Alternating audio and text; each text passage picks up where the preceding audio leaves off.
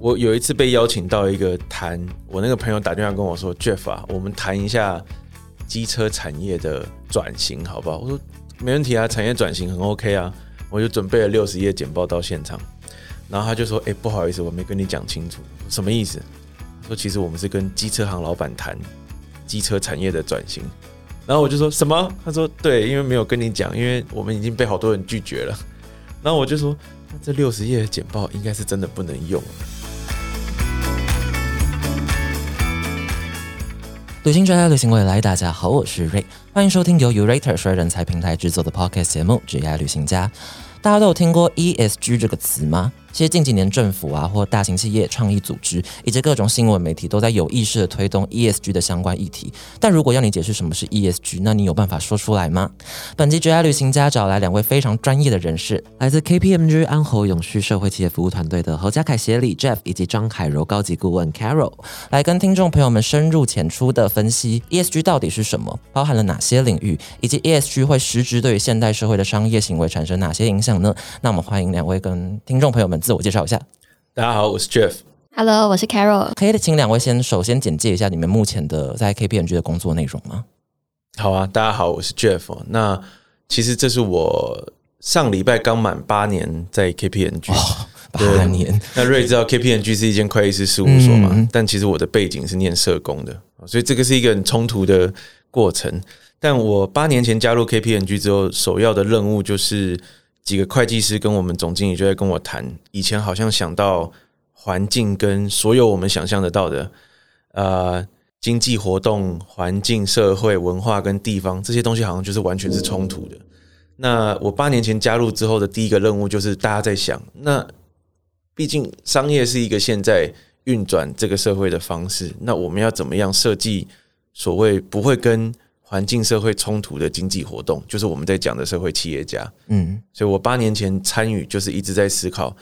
社会企业家怎么陪伴。但是现在因为 ESG 开始变很热之后，我也在开始陪伴很多中小企业，说那怎么样可以也参与这一个解决环境跟社会问题的行列？这样，我大概是在四年前，只是从还没毕业一路到现在，哦，所以就是都在这个刚毕业的时候就加入了。对对对，哦，了解了解。实习生的时候就被我们绑架了，太 优秀，太优秀。那所以就是两位负责的工作内容，像刚刚提到说，可能一部分就是会跟很多中小型企业，然后去交流，就怎么样把 ESG 实践到他们的商业活动中，可能包含比如转换商业模式等等的。对，好，那我觉得更详细的定义，我怕我越讲越多，就会开始就产生一一些错误的理解。那首先我好奇，因为之前其实呃就很常在社群上面看到 Jeff，然后有分享很多就是有关于 ESG 相关的议题。其实那个时候有一个问题我还蛮印象深刻的，就是呃 Jeff 会询问，就是可能来的大学生啊，或一些主持人说，那如果要你们用可以解释给机车行老板了解的定义呢，去解释 ESG 这个词是什么意思的话，那你会怎么解释？那我蛮好奇说，如果 Jeff 自己本人会怎么回答这个问题的？是是是，谢谢。呃，这个其实我自己的亲身经验哦，就因为最近 ESG 很红嘛。对。那我有一次被邀请到一个谈，我那个朋友打电话跟我说：“Jeff 啊，我们谈一下机车产业的转型，好不好？”我说：“没问题啊，产业转型很 OK 啊。”我就准备了六十页简报到现场，然后他就说：“哎，不好意思，我没跟你讲清楚。”我说：“什么意思？”他说：“其实我们是跟机车行老板谈机车产业的转型。”然后我就说什么？他说对，因为没有跟你讲，因为我们已经被好多人拒绝了。然后我就说，那这六十页的简报应该是真的不能用。所以在场就一群机车行老板嘛。对，就是你以前大念大学骑车去修车的时候说，哎，老板，我那个轮胎好像破了。然后就哦好，然后帮你开始把它拆下来。所以你就发现主持人在问说，哎，请问各位老板有听过 ESG 吗？然后大家就一脸肃穆，没有人举手，然后手机就开始拿起来了。所以我其实上台前很紧张，但我后来想了一想之后，我就也不用简报了。我上台就问大家两个问题：说，呃，各位老板现在面对少子化这个议题哈，因为这也是永续的一环嘛，那员工是不是很难找？我跟你讲，老板们的那个嘴角开始抽动，然后我就说：“老板，你有想要抱怨的，对不对？”呃，麦克风抢过去，先讲了五分钟。那我心里想说：“好，十五分钟，先少了五分钟。”但我就跟他们聊了一下之后，我就说：“可是今天要讲 ESG 或永续发展，我们真的要想的是什么？今天因为少子化的关系，未来没有大学生要买摩托车了，那你该怎么面对？哦，意思是什么呢？孩子越来越少，所以家里因为想要给他更好的安全，为什么呢？因为摩托车的致死率是青少年前三高的。嗯，啊，再加上因为孩子越来越少之后，消费人口是变少的，所以这这个时候，所有机车行老板就把手机放下来了。我就说，你不用懂 ESG 这三个英文在干嘛？永续就是这样，就是说，因为这些环境跟社会的变化，你要知道你的生意会被影响。今天不是在只是在谈说啊，油车跟电动车要到底对干谁会赢？今天要谈的是人口变化下，他是卖车的嘛？那所以他如果没有去想到这件事情的时候，他就没办法提早的去也为自己想一想。那油车跟电车当然是一个重点，就是说，那我们能不能证明说年轻人真的比较喜欢电动车，或者是说年轻人想要比较环保的消费？那这样才可以开始跟这些老板接轨，说你看越来越少的年轻人，那你要符合他的想要哦。所以为什么我在很多学校的场合跟同学们分享 ESG 的时候，我都说不要太高空，不要把那个环境社会的大的东西都拿出来，你还是要回到我们的日常生活，说这些东西怎么跟永续连接在一起，这个是最重要的。嗯嗯，哎，那后来那些机车行老板有 有一些后续的行动吗？被你感化之类的？没没有感化，但我我们讨论很多很有趣的事情。嗯，大家就真的在讲。他说：“对耶，那那我要怎么开始做改变？”所以我就跟他们讲，我就说不一定是从卖车的角度，全台湾有两千多家机车行，哎，那这每一个地方，像现在不是大家很流行说，我网购那个购物袋。以前是破坏袋嘛，现在变成是有人用回收塑胶做的那种可以重复利用的。我说那个东西现在有一个困难，去哪里还？啊，大学生都在骑摩托车，机车行不能顺便还吗？那机车行可不可以跟这样子的业者合作？说我给你一个小地方，你把这个箱子让你放在这，那大家就可以有商务合作啊？你说这怎么搞？因为消费者来还这个袋子的时候。机车行老板可以问啊，哎，你摩托车有没有怎么样？我顺便帮你看一下。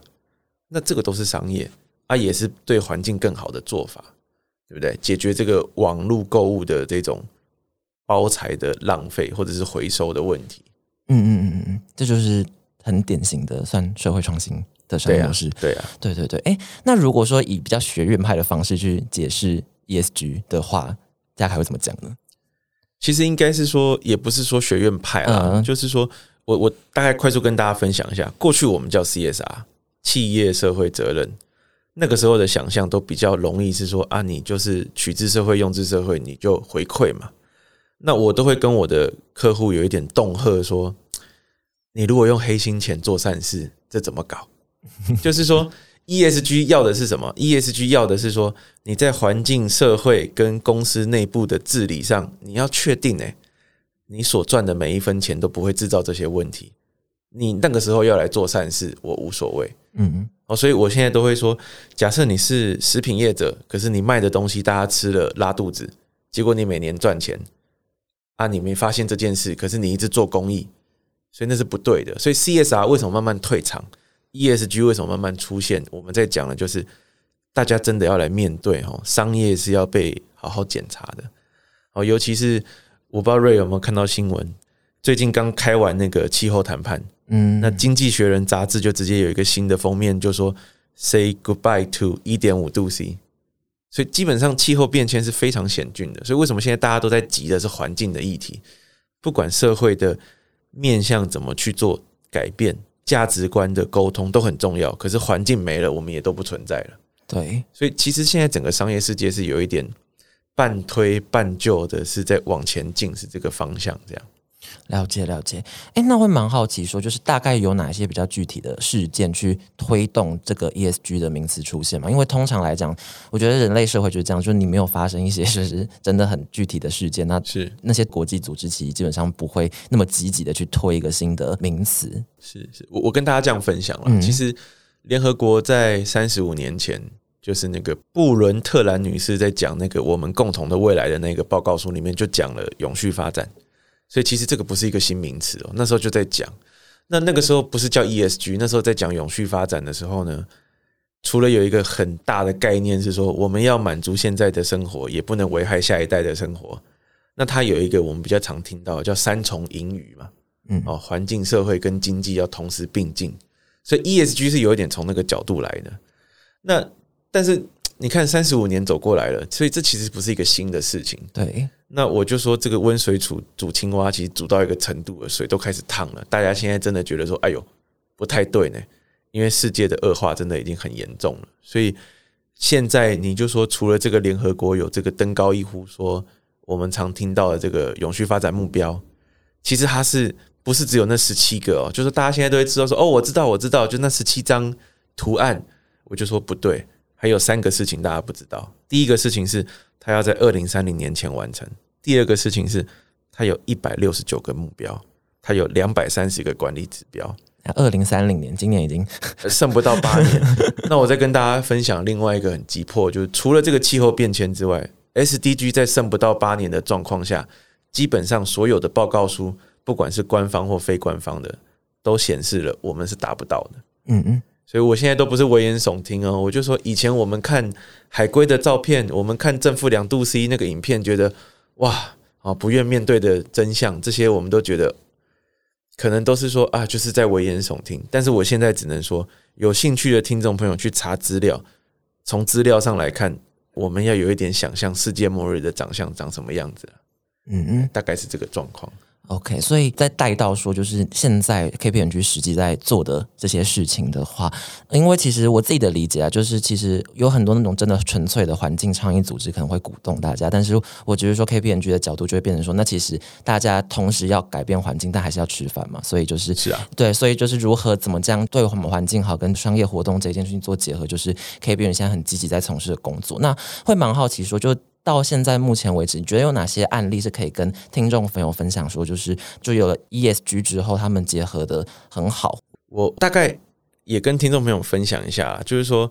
我们在讲 ESG 这件事情的时候，大概有几个步骤哈。第一个部分就是像我刚刚讲的，嗯，到底有没有在赚良心钱？所以我们在进到商业案例之前的一个练习，就是说，那你要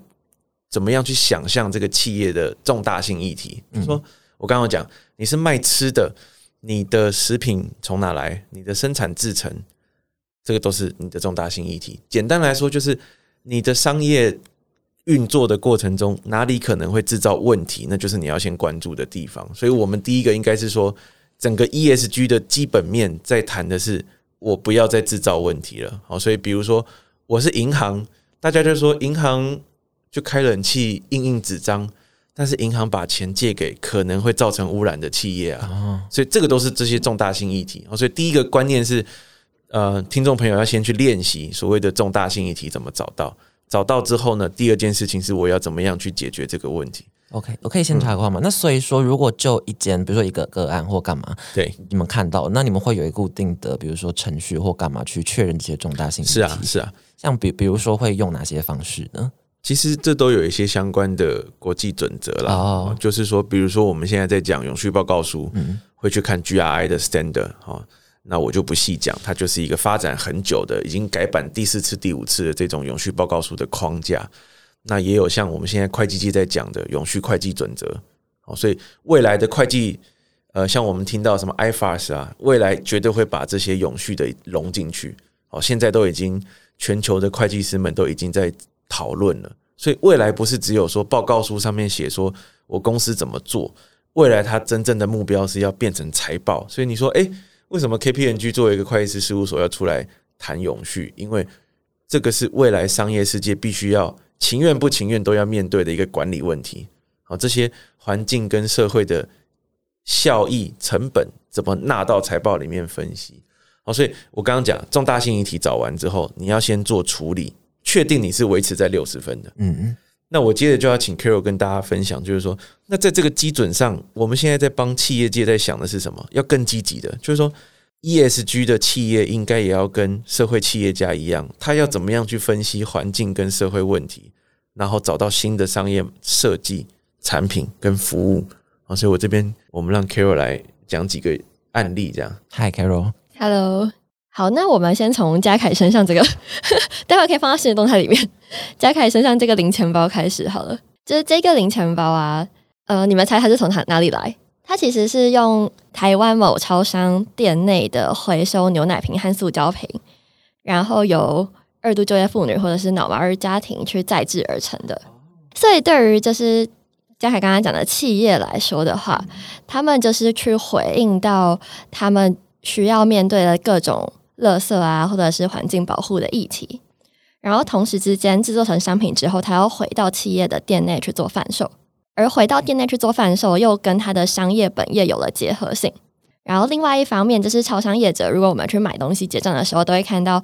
柜台旁边有一个零钱捐，就是我可以把零钱投进去，而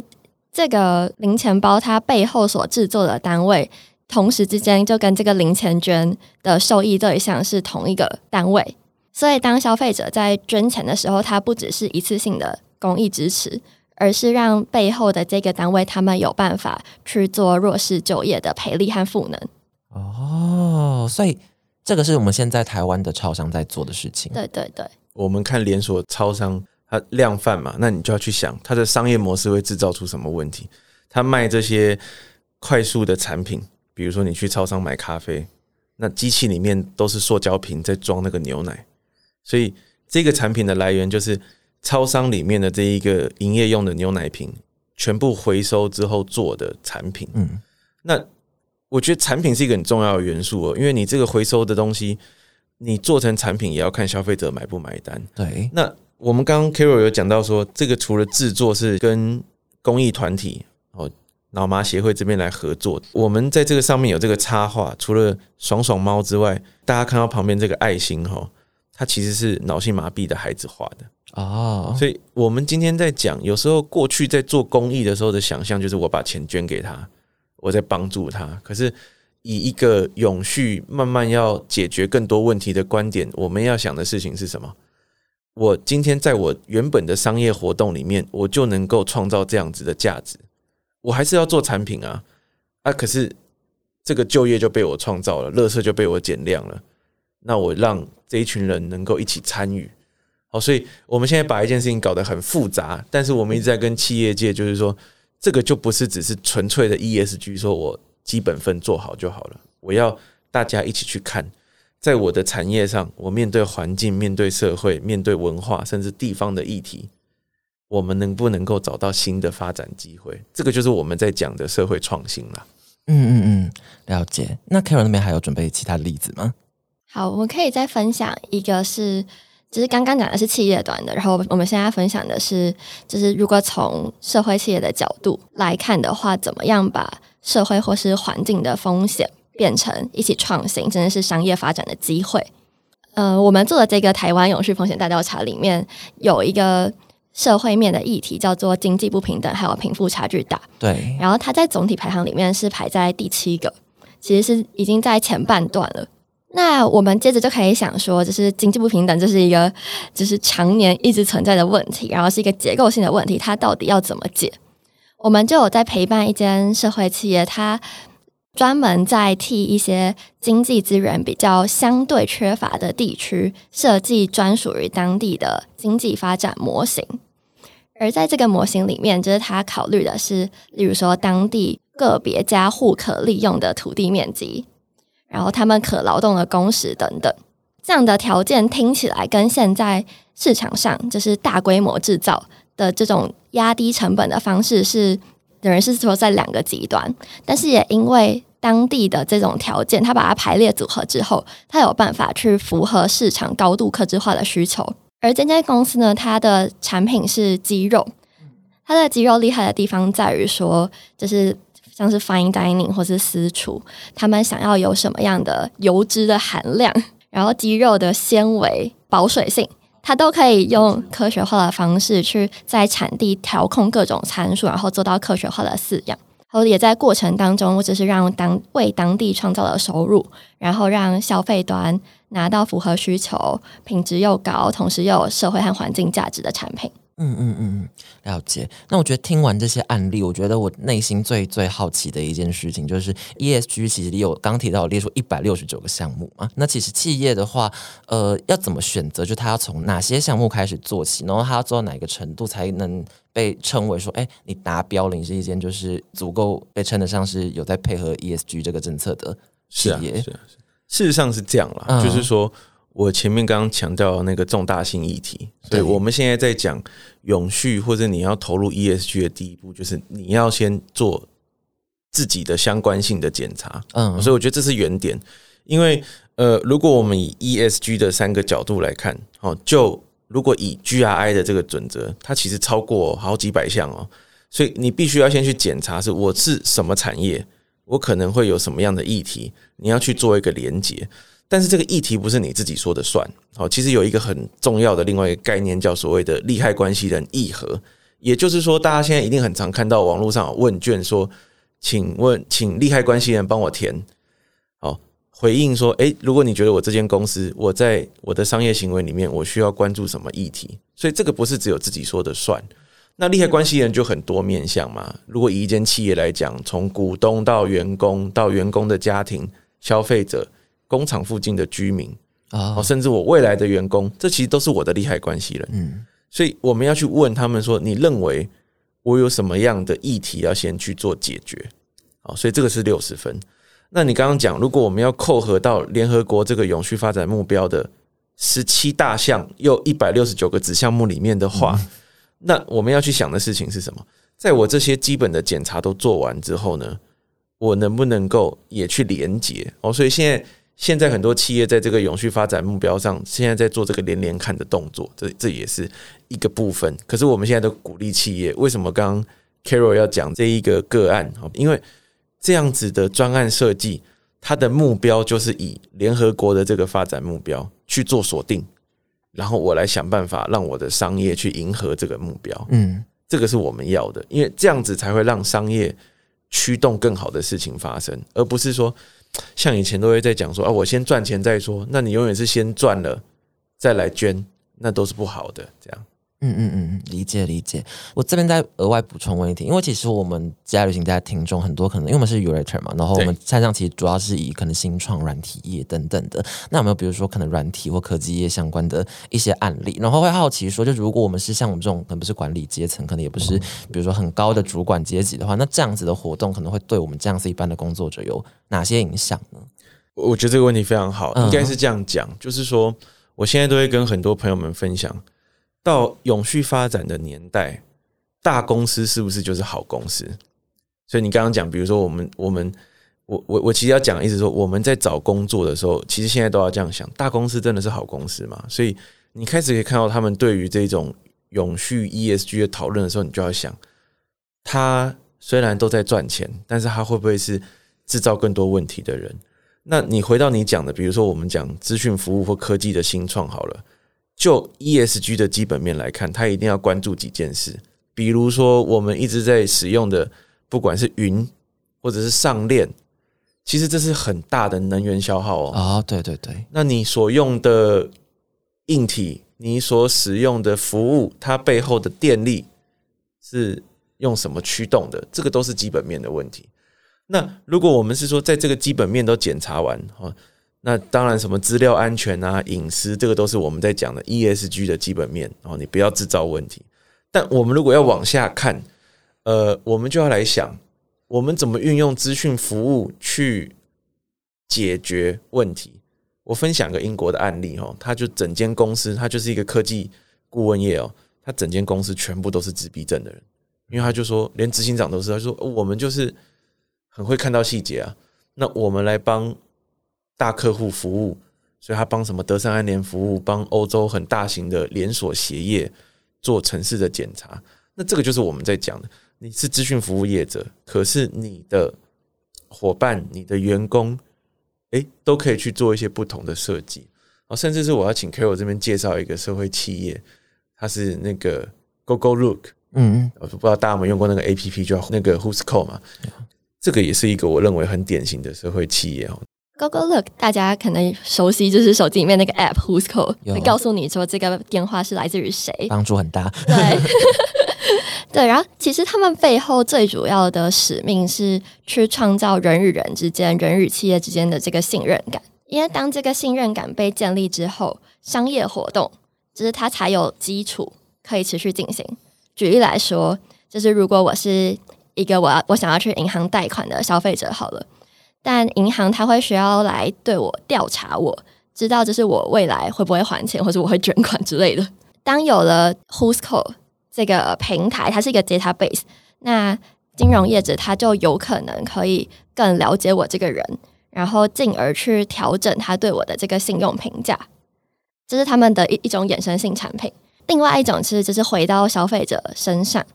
就是呃，信任对于消费者。之间或是人与人之间本来就是一个很重要的基石，对，所以 Google Look 它也进一步把这样的 database 就是运用到像是电商平台啊，或者是金融业，他们的电话号码可能会被假冒，导致消费者他被这些假冒的账号骗。但对于企业来说，这就是一个商誉的损害。你看，光一个来电显示，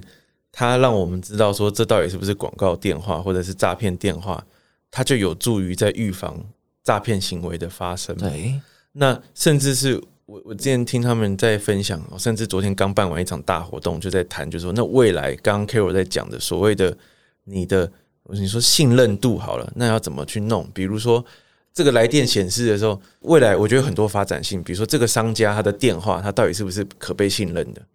那你要怎么样在这个资料库里面用什么样的方式，让平台能够佐证这个电话真的是你这个商家的？好，比如说我我乱讲啊，这个是我我突发奇想，我没有去问他们。比如说你有没有被挂电话的，多快被挂电话，响几声被挂电话？我觉得这个都是我们在做资讯创新或者科技创新的时候，能够用数据慢慢去帮助消费者去辨别的时候，我们又同时可以预防更多诈骗问题的。所以你看，科技新创其实就两面刃，自己要做好检查。可是我自己拥有的这些技术，我怎么样来解决环境跟社会的问题？所以这个，所以我觉得 GoGoLook 是是一个我我这如果讲支付业者或者这种科技新创，我都会讲他的故事，因为我觉得那个就是一个活生生血淋淋的。你看，他又成长到这么大了啊，接下来要往更大的市场去发展，然后他又一直在思考，他所有的产品设计都在想的是，那我怎么样一直去让大家。更有信任感，那这是一个很棒的过程了。嗯嗯嗯嗯，对，我觉得这个想法真的是很新颖，因 为基本上每个人都手机都有，那像我自己也非常爱用。你们有跟他们的创办者之类的，或者是他们有合作过吗？还是单纯去听到这个故事，然后觉得非常 impressive？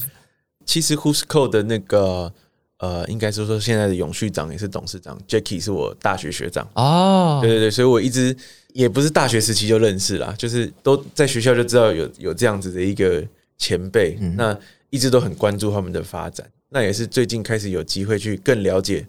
他们在谈的这个未来的发展方向之后，才我才跟他分享说啊，你就是一个很典型的社会企业，嗯嗯，然后还跟我分享说，对啊，我们一直都是这样在思考的，就说科技新创不是只有在技术上的提升啊，真的能够来思考说怎么样让这个社会因为科技是更好的、更有人性的这样。嗯，理解理解。那最后这边也会好奇一下，说，因为像比如说你们可能常常会出去外面，然后比如说跟汽车行老板，然后对于 ESG 这一块相对不了解的，可能企业或大众做沟通，那有哪些比较常产生的误解吗？其实坦白讲，哈，现在所有的企业看到 ESG 都有一点叫苦连天了，对，头皮发麻，他们觉得那是成本。那是功课，然后还不到成本。我觉得现在大家说哦，好多新功课要做。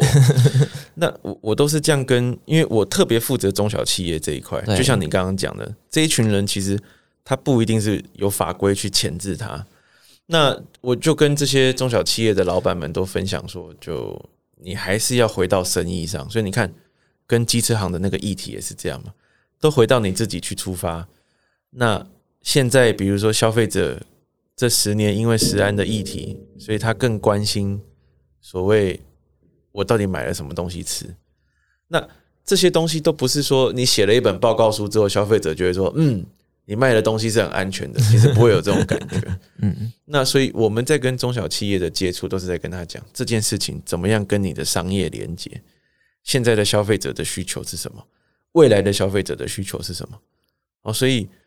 你不只是产品，你不只是零售食品，其实科技业也是啊。它其实到最后是要驱动出产品出来的。那我们就说，它可能只是供应链的一环，那可能就会去反过来跟他们讲，那他的客户虽然不是终端消费者，可是他的客户因为要面对终端消费者，他有没有什么烦恼？好，所以比如说我们在讲科技业现在要出口去欧洲，你如果只是个中小企业，可是你的下游、下游、下游、下游做出了一个电脑之后去欧洲，现在欧洲有这个碳边境，因为欧洲现在不管是消费者或者是法规的驱动，就是要让你低碳，那你就是势必要知道说，这个已经不是你情愿不情愿的，这是你不做你就没办法做生意了。哦，所以你看怎么讲都跟做生意有关了。其实。人不为己，天诛地灭嘛啊！但是啊，你为己，你也不能毁灭全世界啊。对，所以我们谈的是这个概念。那我们刚听完了前面的段落，然后其实 Jeff 跟 Carol 都解释了非常多，就是呃，永续这一件事情，其实为什么我该做，然后现在推行的状况是如何。但是刚提到说，因为其实永续听起来是一个非常需要创意及创新的一件事情。你刚像钱包的那个商业模式，我觉得你光是坐在那边，然后想说，哎，我要做公益，我要爱环保，你觉得没有办法想出来这一件事情。那像这样子的创意或创新的来源的话，是怎么去做搜集的呢？是是，其实我们刚刚前面讲的那些。我们说小撇步好了，从重大性议题到利害关系人的沟通，我都说那个叫静态的 ESG 的管理，对，那个是都是第一步。但是现在我们其实逐步要发展的是所谓的动态的 ESG，或者是更积极的 ESG。什么意思呢？就是说我们要一起来想象，在未来的环境跟社会里面会发生什么样的风险。嗯，所以比如说世界经济论坛在这十六年间，早就每年都在做呃所谓。呃，环境、社会、地缘政治、科技跟经济的风险调查，他每年就大概问快一千位的专家说：“哎，你认为明年前十名发生最大的可能性？前十名发生之后最严重的？”那所以，我我们就觉得说。我们团队就有点搞怪了，就是说，你平常工作忙得要死，但就一直觉得说，我我们还是要回到这个商业的设计跟创意上，可是要帮大家找方向。对，所以，我我们就内部提案说，哎，那为什么我们不做一个台湾版的永续风险大调查？嗯，我希望去网罗大家说，对于环境跟社会未来的发展方向，大家有没有什么担心？有没有什么想象？因为你看，光少子化一个议题，各行各业就要面对了。那我们就一起来做这个调查。那其实也很开心，就是说我们在发起这个调查的时候，也不是自己搞。就说我有时候觉得说，像你会看到很多商业的调查，就是都自己做。可是我们反其道而行，我们找了三十几个，有产业协会，有新创组织，有学校，好啊。那我们大家一起来问各行各业的人，也不要都只是商业世界的人说那。到底大家担心是什么？所以我们其实我还蛮感动的，应该蛮感谢的。就是说，在两个月的时间内，一份平均要填十五到四十分钟的问卷呢，我们收了一千多份。哇，对对对对，所以这这个是一个很好玩的资料的呈现。那我也让 Carol 这边来跟大家分享一下，说，那就这些资料上来看，我们究竟看到了什么样的故事？说，哎，这整个。呃，不敢说是台湾社会了，但多数的这样子的一个哦，横跨所有产业别、性别比又一半一半，然后从员工到老板，年龄层分布也是很分散的这样子的一个样本的话，我们到底看到了什么样的故事？我们做这个大调查的初心，并不是说我们要可以很准确的去预言下一个会发生的社会或者环境灾难是什么。是啊，对，所以我们。在大调查里面，我们除了问大家说，觉得接下来台湾社会在十年内会面对最重要的风险有哪些，然后这些风险会影响多少 percent 的人口以外，我们还进一步问企业端说，你们觉得你们准备好了吗？然后除此之外呢，我们也问了社会企业或是非利组织，就是他们是第一线在解决这些问题的人，我们去问他们说，那你们觉得现在整体社会对于这些议题的关注程度够不够？资源投入够不够？会综合这些各方的视角，我们最后得出了几项是大家觉得对台湾来说很重大，一旦发生会影响超过五十 percent 的人口，但是企业或者是第一线的资源投入都不足的风险。嗯，而这些风险就包含了经济不平等，就前面有分享过的，对，还有缺乏居住正义、少子化等等。只是详细内容可以再看我们的报告书。大概有列出几项，就像刚刚你同时满足，就是大家觉得会影响一半以上人口，跟有七项，有七项。OK OK，好好多。而且都是一些 一时半刻没有办法解决的问题。我们其实就说那是未爆弹了，嗯，就是说一般的这一种国际上的大调查，就是说啊，大家最在乎的第一名到最后一名是什么？那这个其实也有，但是我我在跟团队们在想这个调查的时候，我就说就是要找那些大家都不关心的，嗯，对，我们才能来真正的是演习或预防哦。所以就像 Carol 刚刚讲的，我们第一个很重要的发现就是。这么多急迫性的议题，大家都坦白说，诶，觉得没有在关注，也没有准备，那要怎么办？那这就是我们要发起讨论的这样子的一个目的啦。然后，如果要往下讲的话，就是这些问题、这些议题，它要被回应，除了第一现在解决的组织以外，就是有掌握资源的人也要动起来。对，不只是政府，不只是媒体，企业界也是很重要的。所以我们可以看到，在大调查里面，其实。呃，很少企业是自认为他们已经可以充分应对这些议题的，但其实大家并不是没有做，就是大家可能已经有成立了像是永续的小组，或者是如果没有受到法规要求的企业，他们可能就是也已经有开始投入一点人力做相关的研究，但他们还是在调查里面跟我们说，就是其实他们不太确定做了这一些 ESG 的投入。要怎么样去衡量效益？嗯，对，对，所以他们遇到的第一个，或或者说最多人指出他们遇到的挑战是社会影响力要怎么样被评估？而社会影响力的评估，它其实就是现在无论是资源方或者是在解决问题的组织们，他们中间会需要有一个共通的语言，然后来一起决定说我们要选择哪些方案，哪些方案是比较有效益的。这个就是所谓社会影响力评估的功用。嗯嗯，理解理解。Carol，如果举一个说，你觉得哪一个点，然后讲出来，然后你可能详细跟大家分享，然后大家会觉得说，哎，真的没有人在想这件事情，你会选哪一个？就刚刚讲的七点里面，我觉得这方面可以从就是不同的风险对于产业所带来的冲击来讲，就像是因为我们知道这个平台的听众们，就是大多都是。有学习意愿啊，然后乐于吸取新知的伙伴，然后所以就是人才的议题，肯定有些是大家关心的。而正好我们在大调查里面看到，就是有百分之三十八点九 percent 的企业觉得人才流失和员工招募的挑战是他们产业所面对前三大社会环境风险对于他们自己公司的营运带来的冲击，就也是他们认为最严重的冲击。而跟这个冲击相关的议题，就包含了少子化、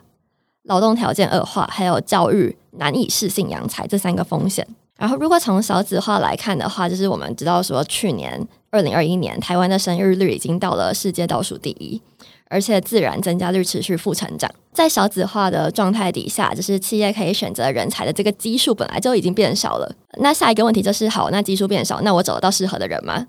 对于企业来说，他们会觉得哦，因为现在学用的落差，所以我很难找到有极战力的人才。那对于就是呃青年的就业者来说，其实大家也会觉得哦，劳动条件那么差，我为什么要投入我的青春在这边？我为什么要待在台湾之类的？对。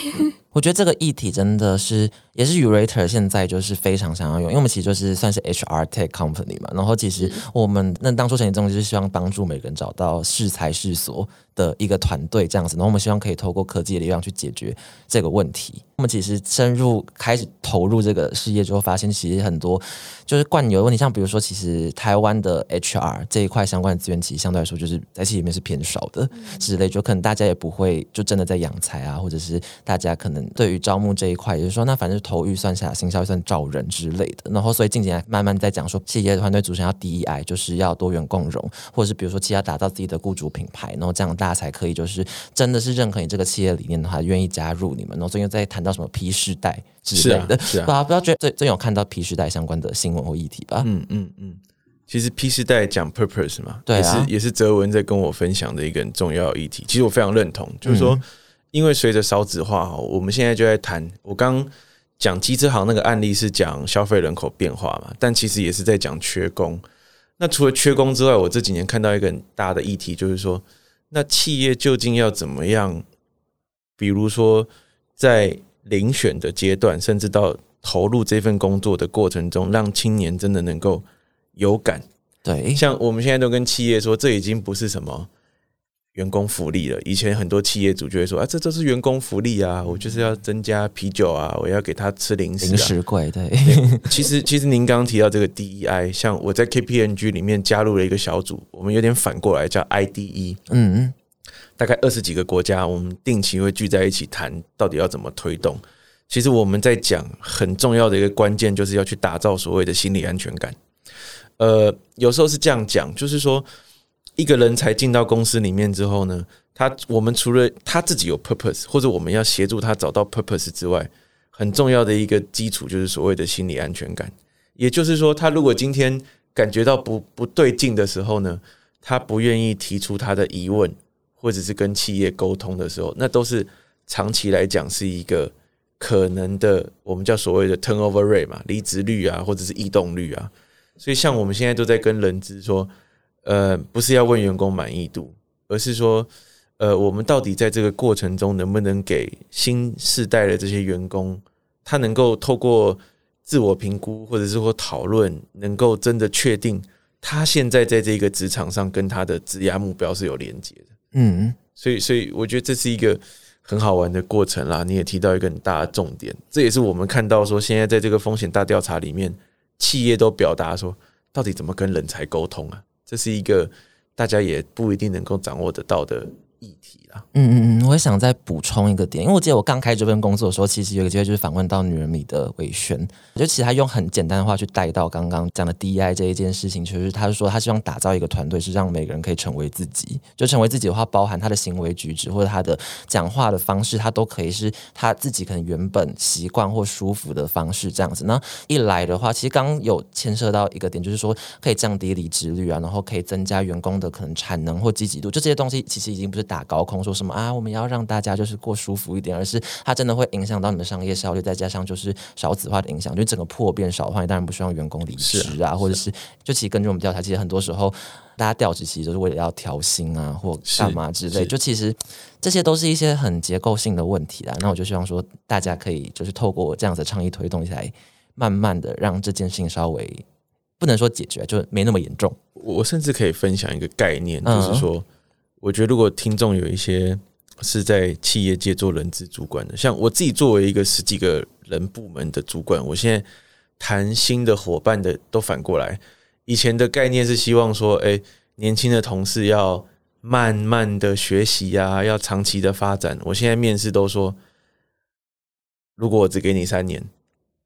你这三年内要达成什么目标？你要怎么样能够有自信的往下一个阶段去啊？对，其实是要这样看，就是说，因为我们讲 P 世代好是讲 purpose，呃，讲的比较有一点点直白一点，就是说，大家会比较从自己的感觉出发，嗯，那我觉得这也不是问题，但是我现在都会跟比较这样 P 世代的员工在谈的是，那你知不知道你自己的目标到底是什么？然后我不要给你太久的时间，因为你这样才会知道说你要在这边要快速的成长跟学习。那如果他能够超过三年，他再设定下一个三年。那也很好，但是那个我我觉得 P 世代有一个很大的特征，不是要让他想向往那个 purpose 是什么，我们是要陪他长出他自己的 purpose。嗯，这是一个我觉得是我现在看到在谈人才养成的时候一个比较不一样的概念。所以就像你刚刚讲的，为什么你在访问那个女人迷在讲 DEI 的时候，他们讲要做自己？因为我觉得太多时候我们七八年级生的那个样貌是。从小到大都在别人告诉我们要做什么做什么做什么做什么，他反而不知道自己要干嘛。我觉得这个就又带回到刚刚那大调查里面，就是教育没有办法让人适才适所这一件事情，对，没有办法真的让人适性养成。我觉得这个再讲下去的话，就是内 内心要录三小时，对，会录三小时。那最后的，如果再带到教育这个方面的话，那如果现在以比如说那个 ESG 相关的人才培育计划的话，就是现在 KPMG 目前有。就是做哪些事？因为刚刚听到说，比如说每间公司大企业可能会要有 ESG 小组，那小公司的话可能也要有一些跟 ESG 有相关 sense 的人。那我觉得说这一块最长期可以根源方式的话，其实就是可能进入到校园。一方面的话，可能有一些跟 ESG 相关的通识课程，然后也有跟理解 ESG，然后可以帮。人就制定法规相关的专才等等的，可能要出现在企业里面。那蛮好奇，说目前 KPMG 可能有做哪些事情去帮助，比如说教育体制这一块呢？是我我我觉得在回答 KPMG 的作为之前，我我谈一下我的想法。对，因为我都跟很向往永续这个领域的朋友说，呃，你不一定要立志成为永续的顾问，应该是说，假设今天我们前面在分享的这些观念，让你对于啊，原来永续发展可以这么的。接地气，或者是跟商务连接，那你其实，在什么位置上你都可以做。对你今天是一个公司的业务，那你要怎么样让你的产品跟服务达成永续？我举一个我一个好朋友的例子，他在中部做呃高龄长者的这种电动轮椅的业务，他就跟我说，他在从这个过程中看到很多高龄化下的议题，然后他就自己每天在那边收集资料。那这个就是啊，就说你今天有一个永续的概念的时候，你在什么位置上，你都可以很永续。哦，你今天是一个公司的采购，你在买东西的时候呢，你就会去想，我同样都是采购一个假设清洁服务好了，这一间厂商能够告诉我，他所有的伙伴绝大多数可能是身心障碍者，他他有办法陪伴身心障碍者做到清洁服务，这个其实就在讲的是第一社会企业了。他现在故宫、立法院跟很多医院，他都陪伴一群身心障碍者在做打扫，那这个就很棒。那采购要怎么样关注到这些人？采购要怎么样去做？所以我就会说，其实永续难也不难，不要向往永续都想要做永续的部门跟永续的顾问。嗯，其实你在第一线的工作上，你了解到商业行为要不制造问题，商业行为要能够解决问题，你就可以开始做永续的事情了。对啊，所以回到说 KPMG 在做什么，其实应该是这样讲：这几年我们推动了一个计划。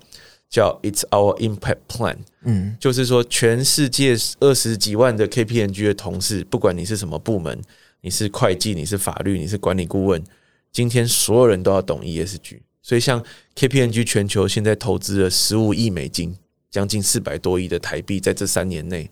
好让我们每一个部门的顾问专家都要能够了解，啊，不只是自己了解，面对到客户的时候，也要像我们刚刚谈的。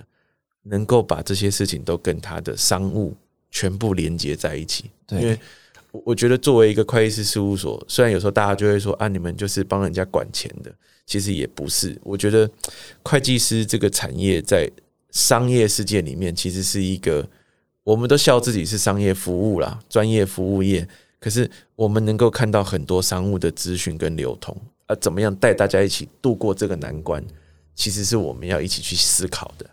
嗯，那最后的话就是先跟大家预告一下，就如果大家真的对永续顾问这个工作日常感到好奇，或者觉得说，哎，蛮想成为永续顾问的话，我们下一集会邀请 KPMG 另外两位伙伴来分享，就是成为永续顾问的，不不敢讲方法啦，但就是你可能需要有哪些技能跟实际的工作内容，那也可以聆听看看，这有没有符合你的 purpose 这样子。哎，那如果听众朋友听完就是前面有关于 KPMG 永续风险大调查的这个报告，然后想要去详细了解这个内容的话，我要怎么做呢？其实哈，就是说可以到我们 KPMG 的官方网站，哈，详细的报告书都在上面。那我也跟听众朋友分享，我们刚刚讲的其实只是六十分之一哈，我们上面其实大概还有 六十几页的报告。那呃，没时间去详细看的话，其实，在我们 KPMG 也有一个 Podcast 叫《知识音浪》，我们现在开始也在做这个报告书的一些系列特辑。好，所以有兴趣的听众朋友，我们可以一起做交流啦。那也很开心，今天在 Urate 跟 Ray 这边，Carol，我们大家一起做一个交流。对对对，那今天就是。把大家领进门，然后如果大家想要成为高徒或高僧，那就可以像刚刚提到去看 KPG 风险大调查。那其实我也把 KPG 官网的链接放在我们的节目介绍的栏位里面，然后大家也可以去听 KPG 知识引浪里面有详细讲解。就是因为刚刚其实稍微就解释永续，把这个虚无缥缈的词稍微抓的比较实一点，但是里面其实还有非常多就是很细的细项。然后你想要详细去了解说这些细项分别代表什么的话，怎么做实践的话，其实里面有非常多的案例，还有对于社会议题的分析。等等的，那大家都可以去听这个节目，对，非常推荐。然后里面 Jeff 有出现，口才非常好。哎，我可以报一个彩蛋吗？好，可以啊，可以啊。其实我们现在在征才哦，真的。所以，所以要是听众朋友你刚好我们其实不限科系，呃，应届毕业生也非常欢迎。就说你听完之后觉得，哎，这太棒了，立志要来做这个 ESG 的创新，做商业的设计。啊，甚至推广这个议题，我们都欢迎你透过 Urate 这边来跟我们联络。OK，了解了解。然后，如果你对这天的谈的议题非常有热情，就觉得说开始准备想要发挥创意来拯救世界，没有啊，改变世界的话，就非常欢迎加入。那我们今天节目就到这边告一个尾声。我是瑞，那我们谢谢 Carol 以及 Jeff，谢谢谢谢大家，好，拜拜。